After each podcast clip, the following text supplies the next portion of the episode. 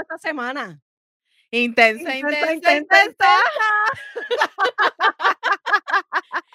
Todo el Qué tiempo bueno intensa. verte. Sí, gacho, sí, definitivamente. Tú sabes que tú y yo nos mantenemos en comunicación, pero siempre hay altas y bajas y de momento cuando venimos a ver, nos faltan cosas por contar. Siempre. Siempre, siempre, siempre, siempre. Pero estamos contentos, estamos felices porque ya este Navidad se está acercando y tú sabes que eso es una de. Acercándose. No, no, no, ya. mamita, mamita, perdóname. Ya Navidad llegó. Ya llegó. Tú Llegó. sabes, tú sabes lo que significa eso, ¿verdad, jefa? Que Sí. queda menos cada vez, cada día que pasa, queda menos para nuestro disfrute de Navidad. No, y queda menos para ponerte la soga al cuello. No, bendito, bendito, pobre Carla. Pero no, queda menos, queda menos para esa boda, la boda Eso del es así, siglo. eso es así. ¿Tú sabes qué? Que, que una de las cosas que he aprendido durante este proceso de, de, de la boda es que tenemos padrino para todo. Padrino para la decoración, padrino para la música, padrino para hasta para el- los refrescos, imagínate. No, no, no, definitivamente ha sido una buena experiencia. Eh, la realidad es que casarse está brutal. Esto eh, en el sentido de que es agotador. Vete, eh, por pues- eso yo fui allí al, ¿cómo se llama? Al, al courthouse. Y ya tú saliste de eso rápido, qué increíble. Rápido. Qué increíble. Bueno, pero jefa, vamos a hablar un poquito de lo que hoy nos trae este episodio tan maravilloso. Y la realidad es que hoy vamos a, a conmemorar a todos nuestros veteranos. Gracias por sus servicios. Eh, eh, y la realidad es que vinimos, vinimos a, a, a traer un poquito de lo que nuestros veteranos pasan eh, y una realidad como tal. Así que un poquito más de la historia, este, ¿sabes cuántos veteranos hay hoy día? O, o hay? Bueno, eso lo encontramos, tú sabes, aquí para el episodio, que a mí me encantan estos temas así porque nosotras hacemos research en estos Sí. temas y es como que nos sorprendemos de las respuestas a nuestras preguntas. Eso es así, ahí hay curiosidades y todo que, que vamos a montarlo como medio bochinche, pero no es bochinche. Claro. Así que Mira. cuenta, Gobe, ¿cuántos veteranos hay? Pues mira, hay aproximadamente 22.2 millones de veteranos. Eh, wow. Así que es un honor para nosotros este, eh, decir que eh, veteranos en- de guerra en Estados Unidos, según el Departamento de Asuntos para Veteranos, por supuesto, esto incluye a los veteranos de la Primera y la Segunda Guerra Mundial, así como los conflictos de Corea, la guerra de Vietnam y la guerra del Golfo Pérsico. eh, claro está, también incluye Afganistán, etcétera, etcétera, etcétera. Wow. ¿Y qué pudiste conseguir de, de los veteranos? Pues mira, eh, un fun fact que, que, ¿verdad? Conseguí fue eh, el día, el 11 de noviembre, que yo me quedé como que, ¿por qué el 11 de noviembre? Ujú, Eso es algo ujú. como que bien curioso. Y en realidad es porque el 11 de noviembre es el día del, eh, ar- eh, se considera el día del armisticio. Armisticio. Armisticio. Y fue en el 1919 que el gobernador, el presidente, perdón, Presidente. Wilson, eh, conmemora o, ¿verdad? O, o hace el 11 de noviembre como este día. eh, y es por diferentes razones. Mm, interesante. Súper interesante. Eh, este día del 11 de noviembre es porque eh, el armisticio, ¿verdad? Es entre las naciones aliadas y Alemania, entra en vigor en el 11 horas del día 11 del mes 11. Muchos once ahí. Muchos once, así que eso es importante. Yo Once, me quedé once, como once. que, ok, 11, 11, 11, 11. So, por eso es que se celebra el 11 de noviembre. Y por eso es que nunca cambia, porque, ¿sabes? No es como que el tercer jueves o como acción de gracias, no. Es como que ese mismo día. Así que está súper interesante. Mm, tú Pero mira, quería preguntarte, porque hubo un fun fact que me dio como que mucha curiosidad y fue el de la amapola. Ujú. Ustedes saben eso. ustedes saben que el logo de nosotras 3 tiene una amapola. Y la realidad es que, bueno, hay, hay gente que le dice que es una amapola y otros dicen que es una flor de maga. Ustedes piensen lo que ustedes quieran. La realidad es que la flor es de ustedes. Porque acuérdate que esto es una conversación entre la jefa, la gobe y tú que nos escuchas. Así que eh, en realidad lo de la amapola es un símbolo del Día del Veterano debido al poema In Flanders Fields que dice, lo voy a, lo, lo voy a, en los campos de Flandes, escrito por John McCrea en 1915. En, las, en los campos de Flanders, las amapolas ondean entre las cruces de fila en fila. Por eso es que la amapola es muy importante. Y de hecho, no la menciona mucho eh, comercialmente. Tú sabes que, que siempre estos días festivos, siempre lo, las tiendas, esta, e- este mercadeo que hay, siempre, pues. ¿verdad? Dice, no, que el día del veterano y le dan unos especiales, etcétera, etcétera. Pero no mencionan cosas importantes. Exacto. Así que eso es un símbolo, es una importancia que hay que Eso eso a mí me pareció este, súper interesante. Sí, Oye, y sí, queremos, este, también recordar y también como que mencionar que el día de la conmemoración no O es Memorial lo Day. o Memorial Day, no es lo mismo que el día del veterano. Mm, mm. El día de la conmemoración es el día que nosotros recordamos a nuestros soldados caídos. Ujú. So, los que lamentablemente, pues, pues, no pudieron, ¿verdad?, regresar. Eh, y el Día del Veterano es el día que nosotros celebramos a esos héroes que regresan de la guerra a sus hogares. Así que es súper importante que nosotros tengamos eso bien claro y que ambos días son súper importantes porque yo creo que eh, el Día del Veterano, tanto como el del Memorial Day, debe ser un día especial para nosotros eh, recordar que alguien tomó esa decisión, que hay una familia detrás de esa persona que también está sufriendo esa partida y que gracias a esas personas que tomaron esas decisiones, ¿verdad? Pues nosotros fueron a pelear por, por nosotros, que somos los que no estamos Claro. allá. Y, hoy, Así que, y, y claro está, se tam- también se este, eh, el lema que establece, ¿verdad? Este, este, es- este día del veterano dice velar por el que ha sobrevivido la batalla, que eso lo dijo Abraham Lincoln.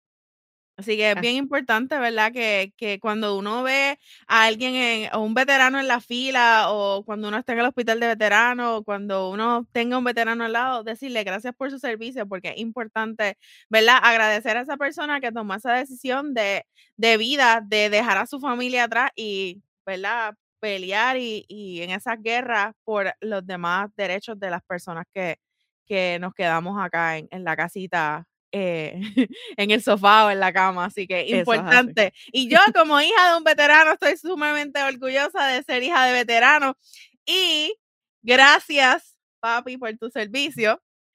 Y oye, Gobe, vamos a presentar a nuestro invitado especial. Uy, es un honor tenerlo aquí, así que vamos a presentarlo. ¿Cómo no?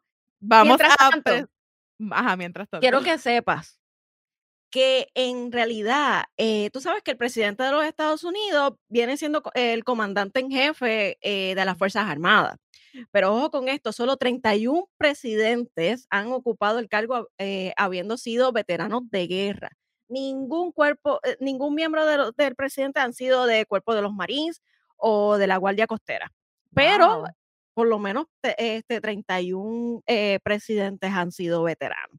Pero nada, ya eh, este, con la historia de los veteranos, ahora vamos a lo que vamos. A lo que vamos, vamos a presentar a este invitado especial, que Al es Ah, que para mí es un sumamente un honor tenerlo en, en este podcast, ¿verdad? Él nunca ha salido en mi podcast, así que vamos a Ha presentar, sido mencionado. ha sido mencionado muchas veces.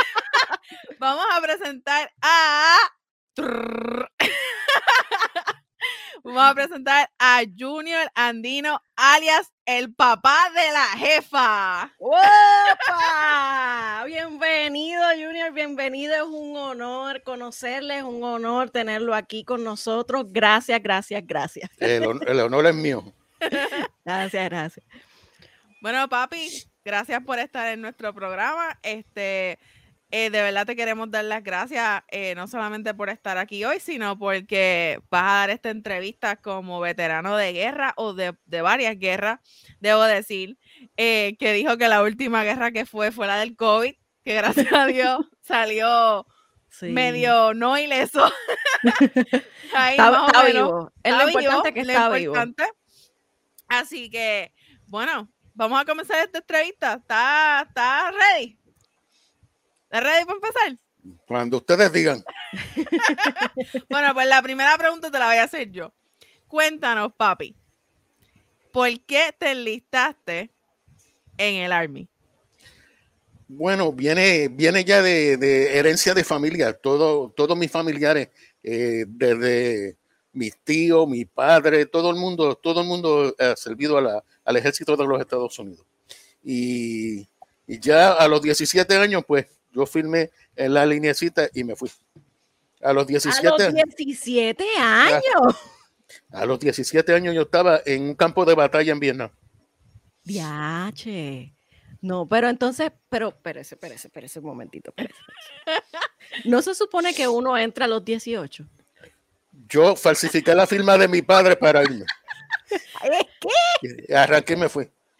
¿Y por qué? Porque además de, ser tradición, ¿había alguna, eh, qué sé yo, algo, algo mm, adicional? No, pero vamos aquí, yo adoro a mi, a mi madre, pero mi madre es de esa persona sobreprotectora. Ella no va a ver esto, relax. Eh, entonces yo soy una persona que tiene un espíritu aventurero. A mí me gusta, a mí me gustan los desafíos, los challenge. Y yo dije, pues, vamos, vamos. Y me, y me decidí un día fui, me, fui a donde el reclutador, le dije, te me dijo que tú necesitas la firma de tu papá y yo le dije, sí, está bien. O sea, yo salí de allí, el otro día fui con la firma de mi papá. Yo mismo fui que lo firmé en el camino. ¿eh? Y le dijo, mami, me voy. Así, mismo, el, mi, el total, yo, yo consulté con mi padre y él me dijo, si tú me das el papel, yo te lo hubiera firmado como quieras, no, no, había problema. Ah, pues no era tan ilegal que dijo. no. Eh, eh, todo, yo tengo eh, mi medio hermano que también sirvió, mis primos, todos han servido, todos, todos. Eh, venimos de una familia que tradicionalmente han sido militares todos. Que se quedó con él. Esa tradición no se continuó porque este, la jefa no es este, militar. Eh, Ni mi hermano tampoco. el, hermano de Tamara me dijo, el único loco que, que está en el ejército eres tú, porque yo no quiero ir para el ejército. Ella después, bueno, ni modo. ¿Y cuáles eran sus expectativas cuando se enlistó? Y, o sea, realmente, ¿qué era lo que esperaba cuando se enlistó? Como, como te mencioné anteriormente, yo soy una persona con, con una mente bien amplia, ¿no? Entonces, yo, eh, la ambición mía era el, eh, viajar y conocer mundos diferentes, ¿verdad? Eh, lamentablemente, cuando uno, cuando uno por acá uno eh, pinta el retrato de una manera, pero cuando tú llegas allí, el retrato es de otra manera. pero las expectativas, pues yo siempre, siempre me gustó, siempre me gustó el servicio militar y, y además que también me, me, sirvió de plataforma como jefe de familia para, para levantar mi familia, ¿viste? Eh, a mis hijos, gracias a Dios, a ninguno le faltó nada. Eh, ellos siempre tuvieron más de lo que tuve yo. Y, todavía, todavía a estas alturas se le tira la toallita de vez en cuando, ¿viste? Lo sé, lo sé. Yo no sé nada, yo no sé nada. Siempre los padres están para uno y, los, los, papás que, que, realmente están con uno eh, son apreciados siempre y, y muy amados. Hasta mi último aliento cuando que, y total, yo, yo se lo he dicho a ellos, cuando, cuando ya yo no esté, pues piensen en la figura de aquel gordito que estaba por allí. El balbú del balbú. Mira, eh, Gobe, que ya que mencioné eso, el balbú, eh, ¿verdad? Esto no es nada que tenga que ver con el Army, pero a él le dicen el balbú porque él era fiebre. Es todavía, vamos a decir, es de carro. Y, hoy, hoy, se lo dediqué a ustedes porque me vinieron a buscar temprano, a las 10 de la mañana. Y le dijiste, no, no puedo. No, le dije, no. De, de más te vale que no me quede mal.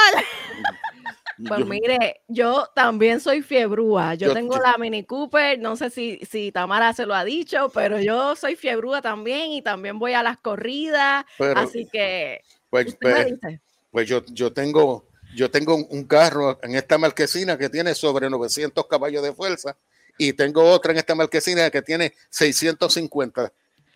Ya. Y este vino, y este vino de fábrica así porque este trae aire acondicionado. Le di una pisadita en el, en el expreso ahí del, puente este.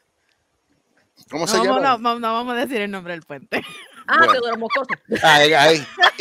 Y, y- y déjame decirte una cosa. Tuve que llegar aquí temprano porque Tamara se tuvo que cambiarse. Mira, eso fue cuando me fue a buscar al aeropuerto. Yo le dije, mira, tú llegas a pisar eso y nos vamos por el barranco para abajo. Y Te lo que van a encontrar es mi huesito. ¿Qué va? Ni, Me pusiste caqui. ni, ni, me- ni medio, ni medio pedal, ni medio pedal, pues suavecito. Suavecito, Vivi. Yo quisiera que tú vieras cómo me llevaba. A mí no me gustan los carros lentos. A mí tampoco, a mí tampoco. Aunque yo, yo me he comportado bastante. Ahora, este, el problema de las Mini Cooper en mi caso es que este, usted sabe que las Mini, primero que son muy bajitas. Y aquí la carretera está malísima. Pero al ser bajitas son más estables. Oh, sí, definitivamente. Yo les tengo una clase de neumáticos, tú sabes, ahí a, a- a lo que usted tenga.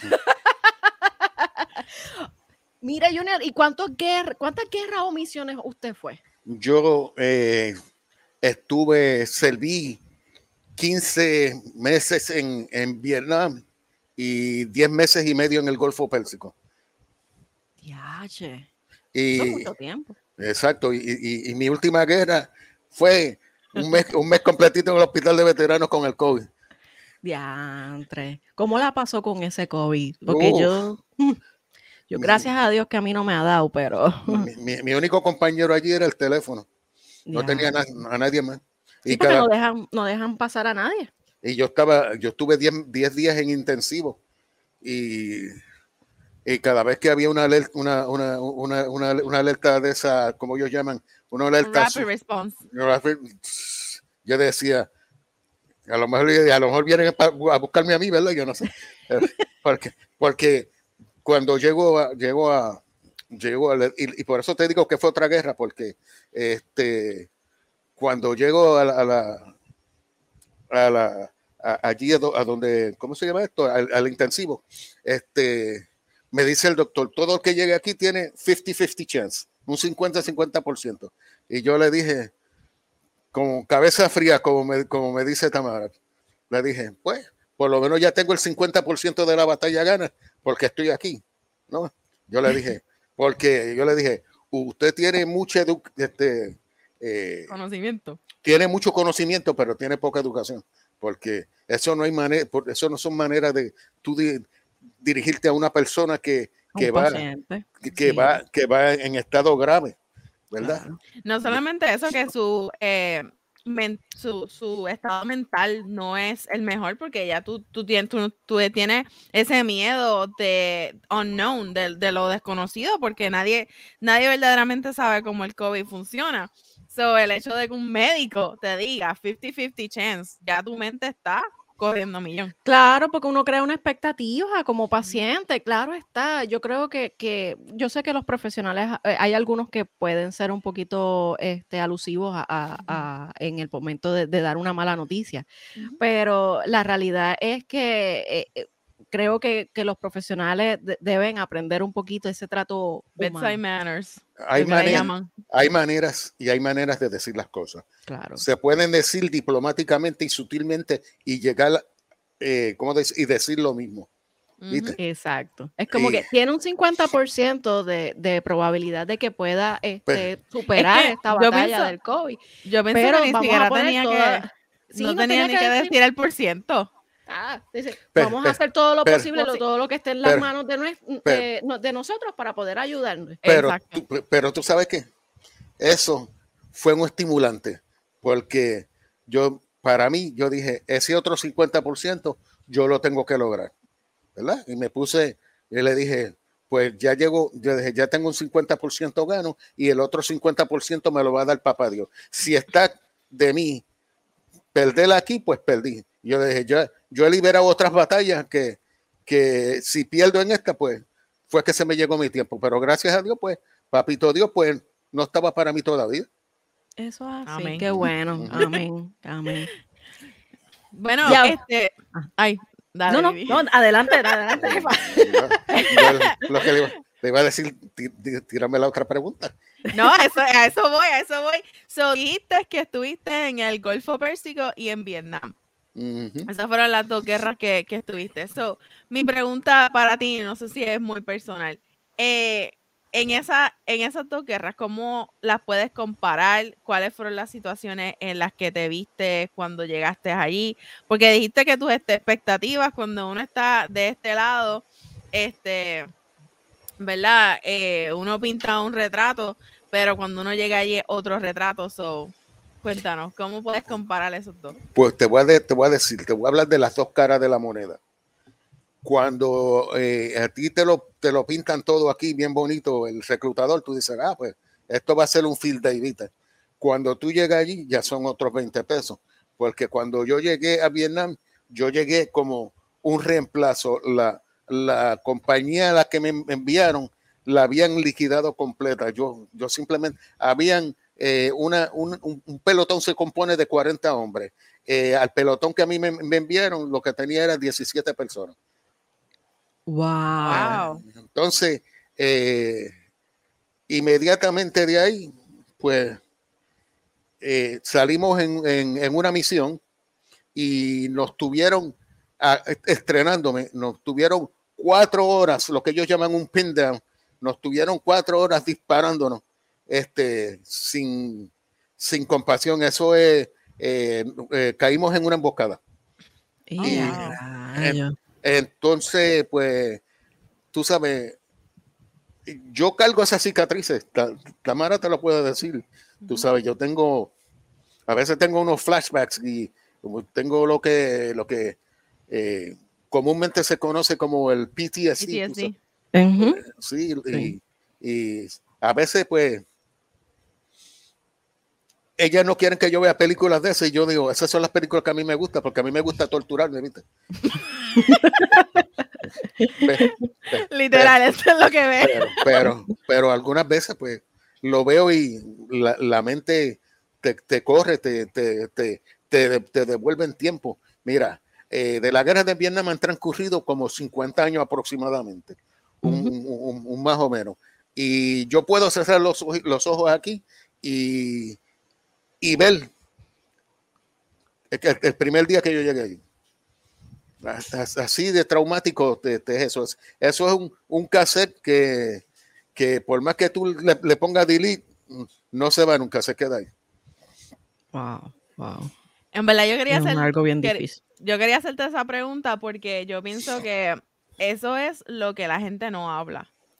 ¿Sabes? son, son las partes eh, crudas que, la, que no se habla. Y yo pienso que es importante que uno, ¿verdad? Hable sobre eso, ¿sabes? No, tú no eres menos o eres más débil simplemente por tener esos recuerdos y tener PTSD. Al contrario, cuando tú eh, abres tu mente, abres tu corazón y desbordas esos sentimientos hacia otra persona, eh, ahí uno empieza a sanar. Y yo pienso que es bien importante uno también ver, mira, si esta persona dejó su vida, esta persona dejó su familia, peleó por nosotros, por nuestros derechos, pero ¿qué ese veterano realmente está guardando adentro?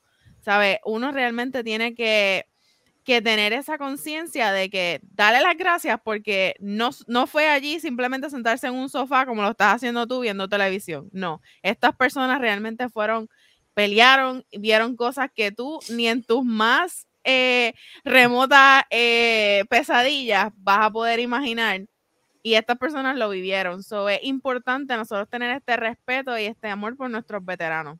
Y, déjame decirte una cosa, todavía yo estoy arrastrando mis cadenas porque yo eso me lo encerré para adentro y hasta que mi misma familia me, me empujó a que fuera a ver eh, especialistas de, la salud mental.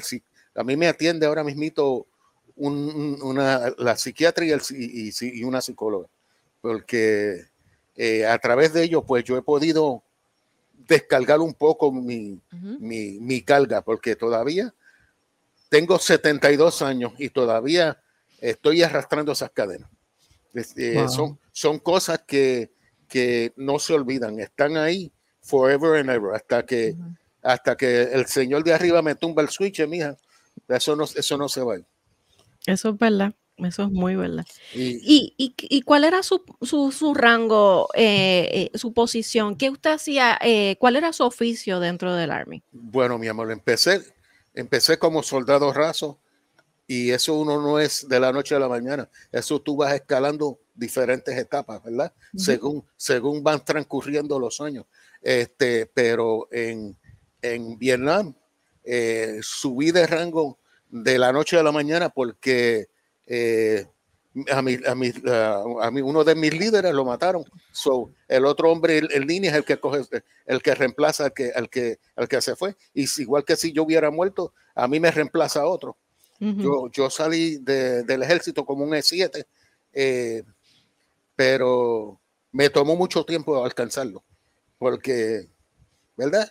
Eh, también hay otras batallas que tú te encuentras en el ejército, que es la, la discriminación. Mm. Siendo, siendo latino y, y, un poquito de piel oscura, pues ya, ya tú sabes, somos los, somos, somos, como dicen los americanos ahora, ahora somos los brown, ¿viste? Ahora no somos ni blanco ni negro, ahora somos brown. Exacto, el intermedio, el intermedio. Oye, qué bueno que trae eso a colación, el discrimen dentro de, de, del ejército, porque no tan solo su, su color de piel, eh, eh, su origen de nacimiento, eh, me imagino que también el, el, conflicto del idioma. Gracias a Dios yo no tuve problema con eso porque yo, a mí me llevaron a Estados Unidos a la edad de tres años. Okay. yo, yo, domino el, yo domino el lenguaje, lo leo, lo escribo y lo hablo de lo más bien. Yo no tengo problema con eso. Pero a otros, a, a, a, otros, a otras amistades, pues sí los discriminan por eso. y, y, te voy a dar un dato que esto no, no, sale mucho a la luz, pero se llama lo que es eh, eh, reverse discrimination, eh, que son, en vez de del blanco discriminar contra el negro, es el negro que discrimina contra el blanco. Y ahí caemos nosotros los latinos, porque también, no, porque no tengo nada en contra de los morenos, pero me voy a reservar, me voy a, me voy a, me voy me voy a reservar el, el, el, comentario, ¿verdad? Porque lo pueden malinterpretar, pero Sí, yo creo que, que, que, eso creo que lo hemos vivido todos cuando vamos a, a viajar a Estados Unidos.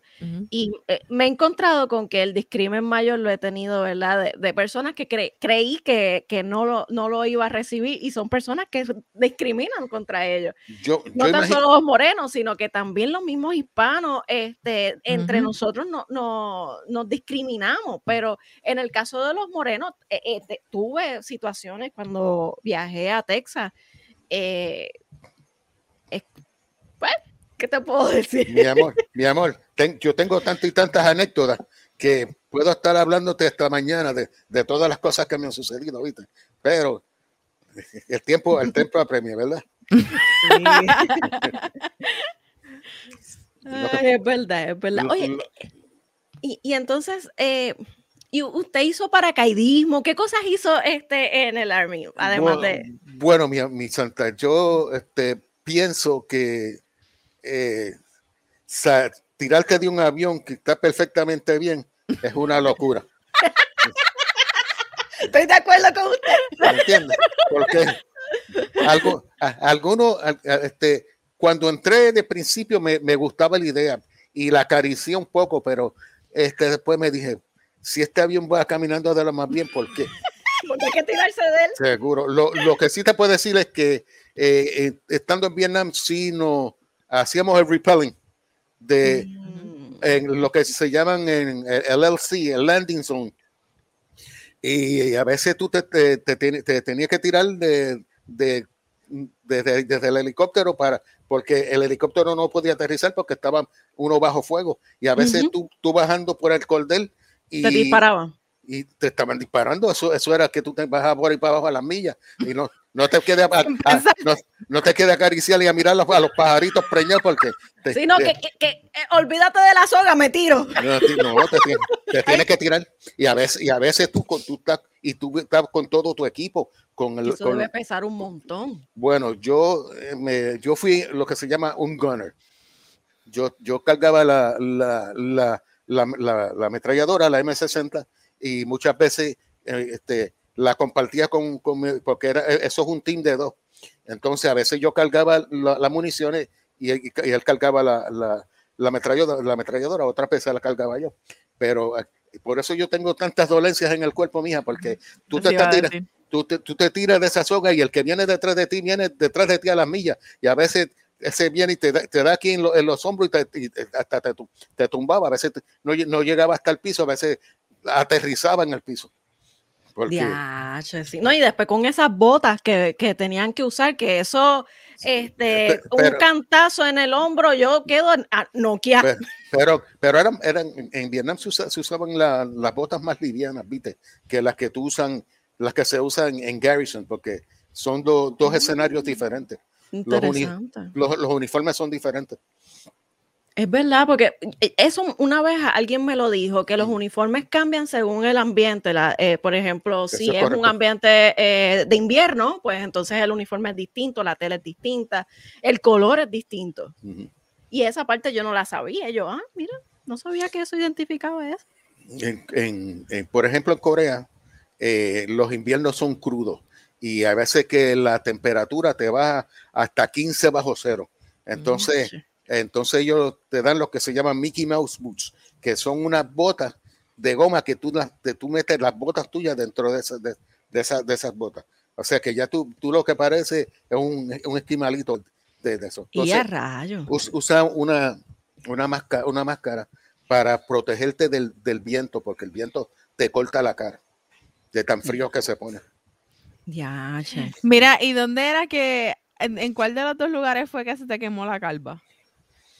Cuando, cuando estaba en, en, el- en el Golfo Pérsico, mija. Era ¿Qué tan, y fue lo tan- que pasó? eh, Mira, cuenta, la- cuenta esa historia, papi. las temperaturas allí son enormes.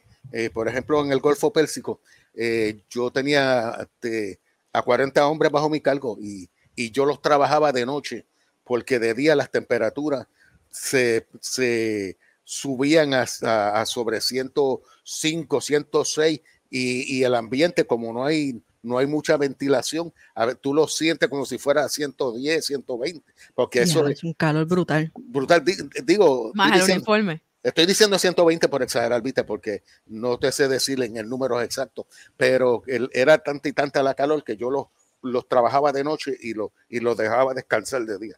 Tú sabes, esa, esa era mi filosofía para, para mantenerlo. Wow. Sí, no, porque si no, no iban a poder trabajar bien. Eso Exacto. te nubla la mente. Eso Exacto. que dicen que uno ve este, cosas cuando. eh, Alucinaciones. imaginar alucinaciones cuando está en, en calor en el desierto. Déjame decirte una cosa, yo, yo no, no, vi, no vi tal cosa, pero sí vi lo que se llaman lo- los swirls, que, que son como una, pa- un- un- uno, Tornado. Eh, unos un- tornados. unos tornaditos, pero que se, se quedan ahí en el mismo sitio, estacionarios que no corren. Y son bonitos. Yo tenía muchos retratos de eso, pero ahora no sé dónde ni dónde están, pero yo era- se, se veía curioso. Y de noche la- las constelaciones se ven preciosas. A veces yo me, me, me acostaba en la en el bonete de- de- del, de- del Troy y me, me empezaba mirando las constelaciones porque se ven preciosas, en, mejor que aquí, se ven bien, bien, bien lindas. Otra cosa, eh, que el desierto este, de, de día hace calor, pero de noche hace frío. Ujú, Había que, había que prender las estufas para, para mantenerse uno calientito. Wow. ¿Y cómo hacían para, para la comida, Junior? Las comidas son los que se llaman MREs. Esas son comiditas que son secas. Tú le echas un poquito de agua y ya, ¿viste? Por eso te Como digo las que, que dieron en María, ¿verdad? Exactamente. Por Había eso- una que era con, con habichuelita chili. Ay, qué rico. y, te, y te- y te digo, no, no todo el mundo, no todo el mundo está cortado para una vida militar, porque la vida de un militar es totalmente sacrificada. Oye, Uf. yo voy a añadir a eso algo, papi. La familia, e, el, en la vida militar, del militar, no todo el mundo la puede hacer. Pero la familia, o sea, la esposa, la mujer que se casa con un hombre militar, tampoco, no, no todo el mundo está cortado para, esa, para eso. Por eso yo le tengo que dar mil gracias, porque me encontré con la madre de, Tamara. Esa mujer me apoyó a mí al, al 200%. Por eso es que hoy día la echo de menos. Mi compañera de 45 años. ¿Verdad? Y, y lamentablemente, pues, tengo que resignarme y, y entregárselas a papito, a papito, Dios porque, ¿verdad? Me, han condenado a vivir la vida solo en la vejez, pero ¿qué voy a hacer? Uno se acostumbra. Y de verdad que, un inmenso abrazo a, su esposa. Eh, no, no, de verdad que eh, ella ella también, eh, supongo que es una soldado de la vida. Eh, y los hijos. Y sus hijos. y sus hijos. Porque también este. Oye, no, eh, honestamente, este, yo. Yo lo digo así, pero es verdad, ¿sabes? No es fácil. mami me contaba y, y hasta papi que, ¿sabes? Cuando yo nací, papi estuvo en, el nacimiento, pero él se tuvo que ir una vez yo nací. So, cuando él regresa, yo ni siquiera quería que él me tocara porque no lo conocía. ¿Sabes? Que, mm. que como ese soldado, eh, ¿sabes? los sentimientos que ese soldado tiene que pasar una vez se va y regresa la familia, la esposa, los hijos. E, eso, eso es algo chocante. Y voy a decir aquí, el, rojo está diciendo que es la mejor carne guisada del mundo, la de mami. Este, no voy a decir ningún comentario al respecto. Yo sé quién te va a cocinar carne guisada. no, no, hablando claro, yo no sé hacer carne guisada, eso yo se lo dejaba a mami. Ah, te voy a dar un, ejemplo de todo esto. Como por ejemplo, cuando yo venía de, de vacaciones, y ellos me iban a llevar al aeropuerto. Eh, yo nunca, una vez me, despedía de ellos, yo nunca miraba para atrás. miraba para atrás. Nunca miraba para atrás. ¿Por qué? ¿Por qué usted no hacía eso? Que no se iba. Porque eh, acuérdate que la familia es lo más importante en la vida. La familia para mí es el, el núcleo de un ser, de, un ser viviente. Eh, entonces, eh, si al yo mirar para atrás me iba a llenar de tristeza. para irme con mi mente clara, iba de derecho al frente sin mirar para atrás. Y tú sabes que te voy a decir algo, Gobe. Eric se ha ido dos veces, creo, no, o sea, no en el Army, pero se ha ido a diferentes cosas dos veces. ¿Tú sabes qué? Sin conocer a papi, él hace exactamente lo mismo. Mira qué cosa. ¿No será, eh, jefa, que buscaste a, un esposo que sea en alguna semejanza con tu papá? Tiene muchas cosas. Yo siempre se lo he dicho desde que lo conocí, que tiene muchas cosas que hacen igual. Muchas cosas. Mira. Yo, yo soy nieta de, de veterano. Este, mi papá eh, no, estuvo en el ejército, pero mi abuelo sí, que era su papá. Y era de Maricao. Este, eh, fue a, la base de Panamá, ya se encontró con mi abuela y se casó con una panameña y tuvo a varios hijos, incluyendo a mi papá. Eh, a todos le dio la ciudadanía americana, y, pero ninguno, ninguno quiso enlistarse. A, lo, mejor, a lo mejor eh, eh, en, su subconsciente estarían diciendo de, de, sabiduría, no, no es no enfrentarme a esto, ¿verdad? Sí, sí. pero, sabe, pero sabe que este, cuando mi abuelo falleció, falleció en Panamá este, aunque sus restos están aquí en Puerto Rico, pero eh, una de las cosas que me llamó mucho la, atención cuando falleció mi abuelo era que todo lo que él había hecho por el pueblo donde él estaba, en, en Colón, Panamá. Y él hizo carreteras, él hizo este, sitios que estaban enfangados, mm. este, casas que estaban en, cartón. Él, él las construyó con su ayuda, con la ayuda del Army. Mm. Y, eh, y, eso me, me, me, enorgullece decirlo, que soy nieta de, de, un gran hombre que, que, veterano eh, y, y, de verdad que es un honor ser nieta de, de, de Francisco González. Pues, déjame decirte, hay muchas, hay muchas cosas que yo te puedo contar, pero me las, me, me las reservo porque son cosas que no fueron bonitas, porque la guerra no es bonita. Ahí tuve mucha gente muerta alrededor tuyo y son imágenes que yo cierro los ojos y los puedo ver como si fuera, como si estuviera allí ahora. Entonces, eso es, eh, ¿cómo te digo? Eso es parte de lo que se llama el PTSD, que, tú, que tú recuerdas todos estos eh, eh, este, eventos traumáticos. Y sentimientos, emociones. emociones. Por eso, mm, muchas veces, pues, mucha, mucha gente me dice, ah, tú no estuviste en ningún sitio. Yo le decía, yo no, yo no estuve en ningún sitio. Yo, yo, no, yo no he ido a ningún lado. Cuéntame de eso. ¿no? Yo no... el, accedí a hablar con ustedes por, porque yo sé que, pues, pero de, de ser esto en, un, en, una en un área, en, una conversación privada, a lo mejor no, te, no te cuento nada.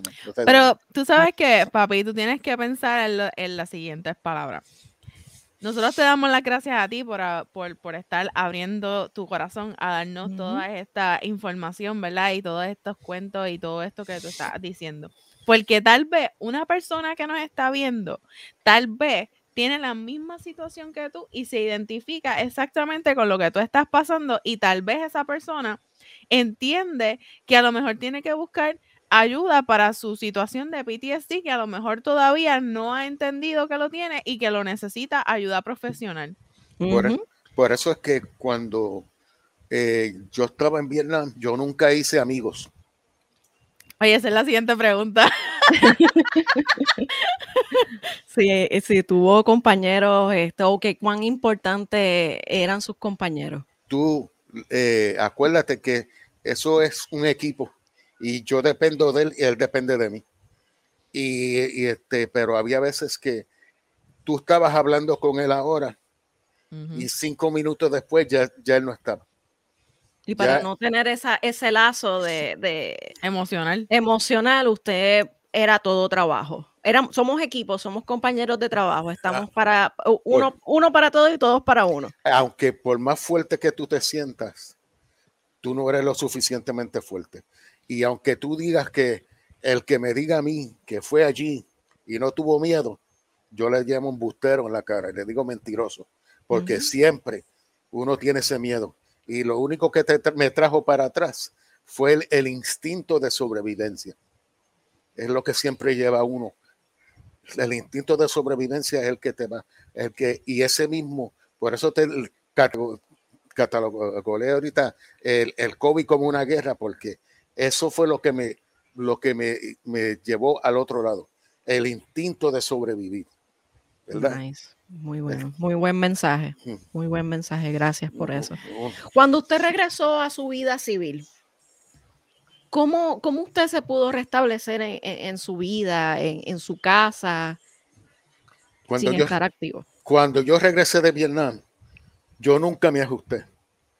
No, tu, no, no pude nunca ajustarme, nunca pude aclimatarme.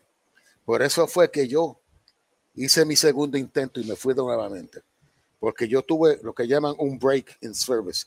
Yo rompí ese ciclo por cinco años, pero nunca pude aclimatarme, nunca me pude ajustar. So me fui a donde yo sí podía ajustarme. Otra vez al servicio militar. Ahí estaba con, ahí estaba en mi ambiente. Aquí en Puerto Rico me, me encontraba desubicado. Todavía cuando regreso ahora por segunda vez, estuve desubicado por un montón de tiempo, mija porque no todo fueron peaches and cream. Cuando yo regresé, yo eh, había, eh, este, había enseñado a mi familia a un, a un estándar de vida. Y me vi en una situación donde no podía aportar. Entonces eso pues también me, me complicó un poquito la, la, e, el estado mental, viste, pero como te dije, el estado de sobrevivencia y de, y de mejorarme me llevó, ¿verdad? Y gracias a Papito Dios, pues, eh, pues conseguí este hasta donde estoy hoy día, porque eh, tengo, estoy bien económicamente, pero no te creas, ahora estoy en la ruedita de arriba, pero estuvo mucho tiempo en la ruedita de abajo. Claro, todo un círculo. Yo tenía, dos, yo tenía dos trabajos para mantener a mi familia. Uno de día y otro de noche. ¿Y en qué usted trabajaba? Yo empecé de, yo trabajaba, de día trabajaba en el hospital de veteranos y de noche trabajaba en la, en, la, los laboratorios Lili.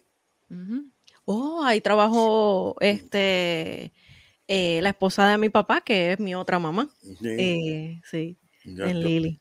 Pues yo trabajé, yo apenas, por mucho tiempo, apenas si los veía, pero había que ponerle el pan encima de la mesa. y, y, los niños no saben de no hay, ¿verdad? ¿Por, qué, ¿Por, qué, no tenemos cable TV? ¿Por qué no tenemos esto? ¿Por qué no tenemos aquí otro? Eso es verdad. Entonces, pues te ponen en una encrucijada y uno dice, pues, por eso yo te dije que cuando empezamos el, el, el programa, que que me he esforzado por darle a ellos lo que yo no tuve. me da sentimiento. sí, empieza a llorar. No, no, pues hasta ella te lo puede decir. Yo le pagué a ella una educación, al otro le pagué también, también una educación. Los, los, dos tienen, los dos se graduaron de bachillerato. Yo no terminé el mío, yo me quedé, me quedé a, 22 créditos de mi, de mi, bachillerato. ¿Por qué? Porque tenía que trabajar para mis niños. Mm, ¿Qué era lo que usted estaba estudiando? A mí, a mí siempre, este, yo este, este, estaba estudiando administración de empresas, pero a mí siempre me gustaron las leyes. mamita, déjame decirte algo. Imagina. Este es, este es el GOBE 2.0. Él es más papá mío que tú, yo. déjame decirte una cosa. Ahí vamos. Si, si tengo la razón, tiene que, me tiene que, te tiene que ir Tommy Dame conmigo porque yo no, yo no voy a, yo no voy a cederle una pulgada. Si yo estoy mal, yo te concedo el espacio y te digo, yo estoy mal, discúlpame. porque, porque yo también, de la misma manera que sé, este, ¿cómo te digo? Batallar por mis derechos, también sé cuando yo estoy mal. Y, uno tiene que reconocerlo. Porque hay veces que inadvertidamente, porque a veces no necesariamente tú te das cuenta y estás errado porque tú sabes, estás discutiendo un punto que realmente no, no, tiene validez ninguna, pero en tu mente tú lo estás viendo de una manera y la otra persona lo está viendo de otra, pero eso es la disciplina militar. Yo tengo mucha disciplina. Yo, entiendo, yo, yo siempre soy bien. Eso lo pasó, lo pasó a sus hijos. tú no te levantas, tú, tú, no, tú no te sales de tu casa sin, sin hacer la cama. Ahora no, ¿verdad? Pero. Y cuando estaba en casa yo no soy hija de militares, ¿verdad? Soy nieta de militares, pero mi abuelo siempre me decía, si tú haces la cama, tú comienzas tu día bien. Otra cosa, tú te me sientes en la mesa, no me dejes el plato en la mesa. Levántate y échalo en el fregador y friégalo, porque, porque, porque aquí, aquí nadie tiene sirviente. Viste, aquí todo el mundo tiene que aportar su granito. Eso es así, eso porque, es, así. Eso porque, es importante. Porque su madre también trabajaba, porque mi esposa siempre trabajó.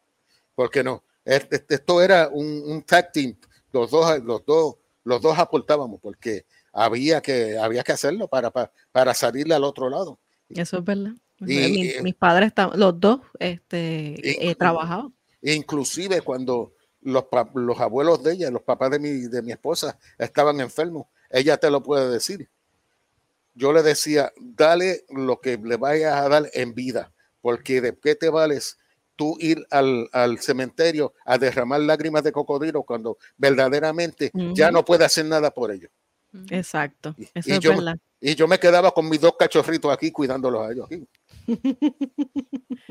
Muy bien, muy Mira, bien. papi, este, ¿tienes alguna eh, algún momento cómico que te sucedió algo cómico mientras estuviste este activo? No recuerdo porque no, no, no, no. Yo, yo solamente voy a decir un nombre por ahí, raja de leña. Ah, pero eso era mi, mi, mi, mi, mi amigo inseparable, bendito, que no, no sé si está vivo o está muerto, pero porque él también le, le dio Alzheimer's. Eh, mi amigo Marcano, que, ¿verdad? Si, si está con nosotros, porque Dios le bendiga y, y si ya se fue a morar con Papito Dios, pues que Papito, Dios lo tenga en, en su santo seno. Este, pero. Porque eh, le decían así. por- ah, porque. Él- vamos, a eso voy. por- porque eh, eh, él, porque él, él hablaba bien, él, él era bien cómico en la manera de él hablaba, él, él tenía como un impedimento al hablar y Mm. hablaba bien duro, entonces yo, yo le, pues, Papi siempre le pone nombre a todo el mundo. Esa Pues, es la realidad. yo- Entonces, papi le puso raja de leña. yo le puse, porque él, él, él- sí, yo, yo le puse raja de leña porque, porque, qué sé yo, son cosas que se te vienen a la mente, viste, yo no, son, son, son, de esas locuras que, que a veces uno dice, te dije, ah, pues este lo conozco por, por esta manera, raja de leña, porque ¿Cómo, Pero- cómo tú le dices a Rojo? O a, a Eric. Al- al- al- le digo el pecoso.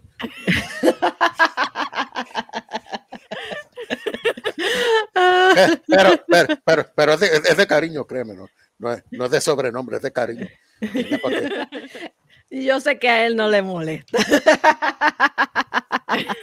él, él- él sabe, él sabe que, se, que se encontró con el mejor suegro que se puede haber encontrado en toda su vida. ¡Ay, qué linda! Por-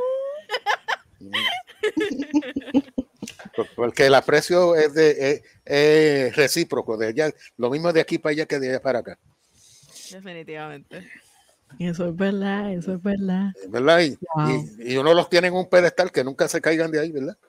Muy importante. Esa es la parte más difícil. Cuando nuestros suegros nos tienen en un pedestal, hay que mantenerlo como sea. Porque después que se cae, para subir es, es difícil, o- difícil. O, o no se O puede, punto, imposible. Y déjame decirte una cosa, yo soy bien celoso con my baby girl. Mm. Eh, Y, y déjame decirte una cosa, ella te lo puede decir.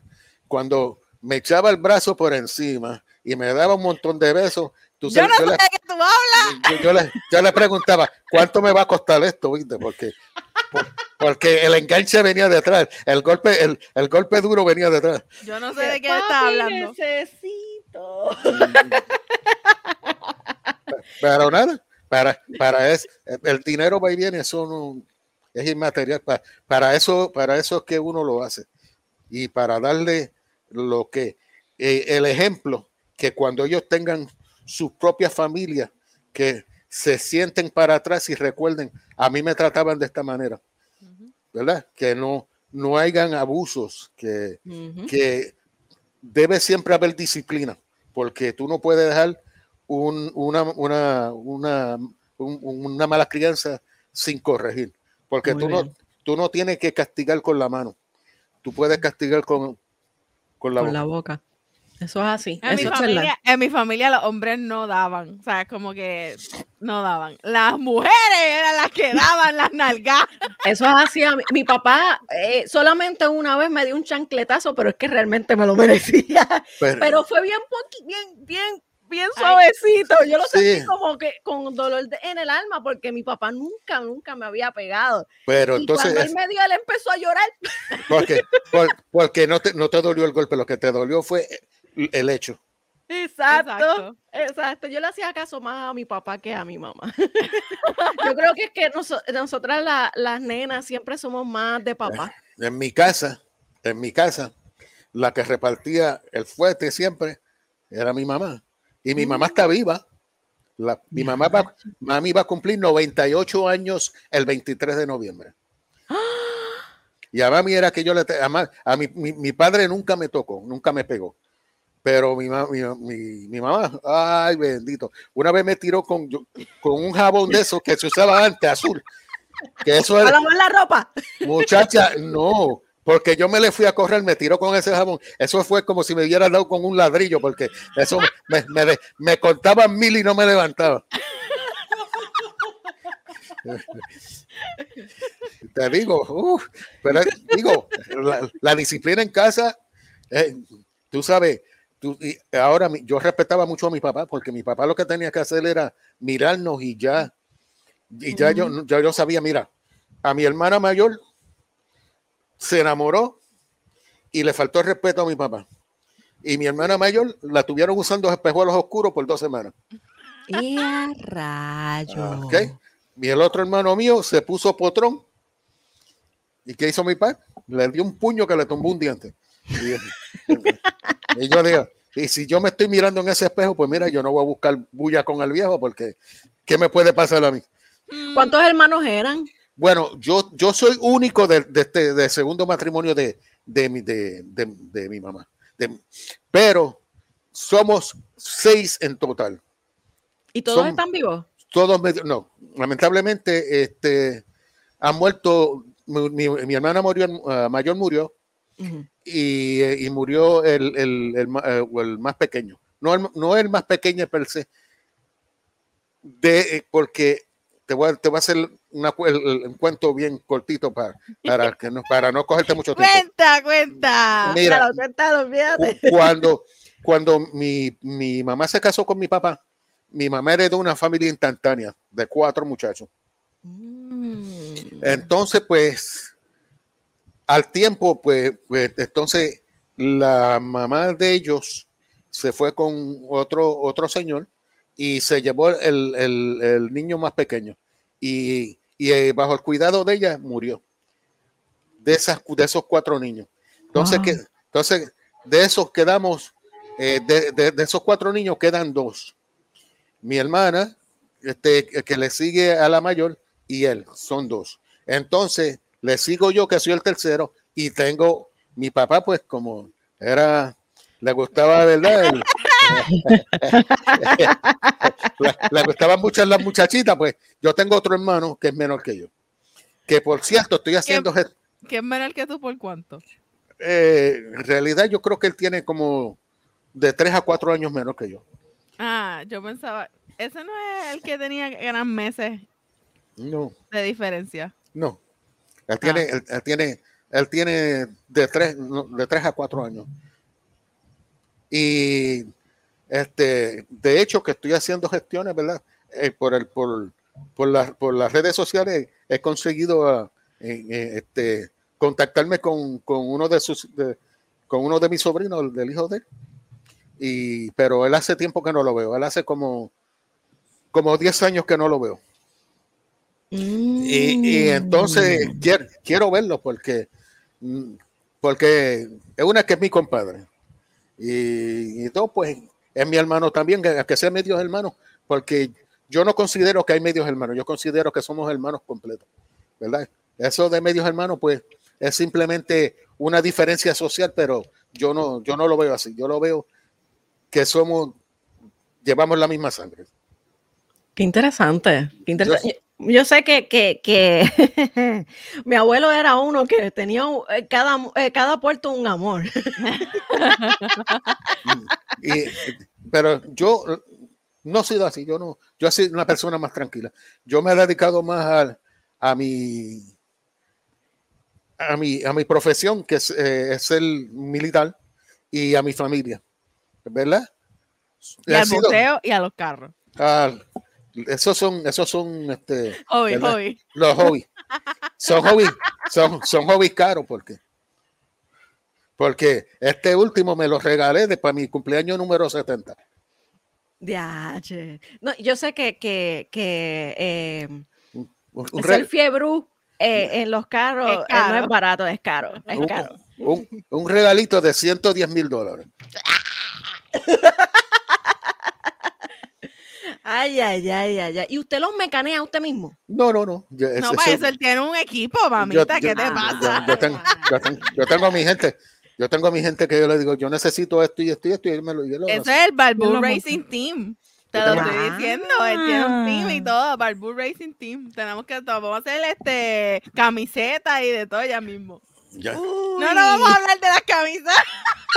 No me, Vamos a hablar de las camisas. Hice, hice una inversión ahí para, para, para hacerle unas camisetas y, y tuve que esperar como, como dos años para que me dieran la primera camiseta. Las de Eric salieron primero. Ay, Dios mío. Ay, ¿Qué dice su camiseta? La- esta, esta- dice, Ah, pero esa yo no la hice. Esa, esta, la la hizo- esta me, la, me la- me la envió Eric, pero la- las, las otras ella me la... ¿Pero dice- qué dice la camisa? Dice, I'm retired, I mean, I'm Not retired, expired. not expired. not expired. Y, y- y tengo, y tengo- no, y tengo- compré una gorrita que dice lo mismo. ¡Oh! Bueno, es- brutal. pues, eh, para ir terminando, papi, vamos a, a ¿verdad? hacerte estas últimas preguntitas. Pero esto como que se ha ido más personal que de, que de, que de militar, pero está bien. Pero está bien, no importa. Así somos. Este, cuéntanos, papi, ¿qué consejo tú le darías a alguien que se quisiera enlistar? Que le tiene que gustar de verdad, de corazón le tiene que, le tiene que gustar la vida militar. Porque, como dije, la vida no todo el mundo está cortado para la vida militar. Por eso es que muchas personas cometen el error de enlistarse y cuando llegan allí, pues se quieren salir, cometen a, este, eh, errores eh, eh, o estupideces para que lo saquen. Y, y si de corazón tú no sientes que, que tú puedes ser, servir para el, para, para, eh, para el ejército, no, no, no, no, no lo haga. Ahora yo te puedo decir que primero soy hijo de la patria y después soy hijo de mi madre. Ok, al respecto de eso, cuéntanos al respecto de ese honor que tú sientes. Eh, ¿Eso, eso se crea mientras tú estás en el Army o eso como... Te lo sabes? inculcan. Te lo inculcan, exacto, eso es lo que quería decir. Bueno, ya yo, ya yo tenía los, los- los- los fundamentos básicos, porque a mí siempre me gustó la vida militar, pero este es el sentido de patriotismo, el sentido de, de- de que tú estás dando la vida para, para que otros vivan libremente. Y entonces, eh, como te dije, yo, yo adoro mi bandera, la bandera, la bandera americana y la bandera puertorriqueña al ladito, ¿verdad? Pero, pero, este, como te dije, yo soy hijo primero de la patria, porque cuando me llamen, si, si fuera por mí, me llamaran mañana, mañana me iba, porque a mí siempre me gustó el ejército, siempre.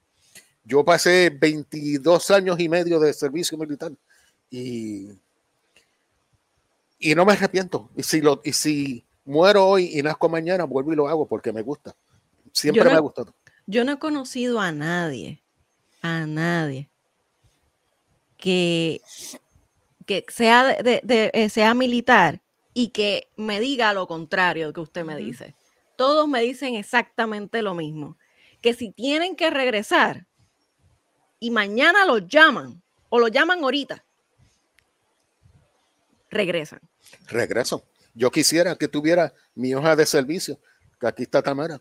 Yo, yo tengo muchas, muchas condecoraciones. Y, y eso para mí, yo lo llevo con orgullo. Eso para mí, ¿verdad? Pues, este, eh, es honor- para mí es un honor haber podido servir.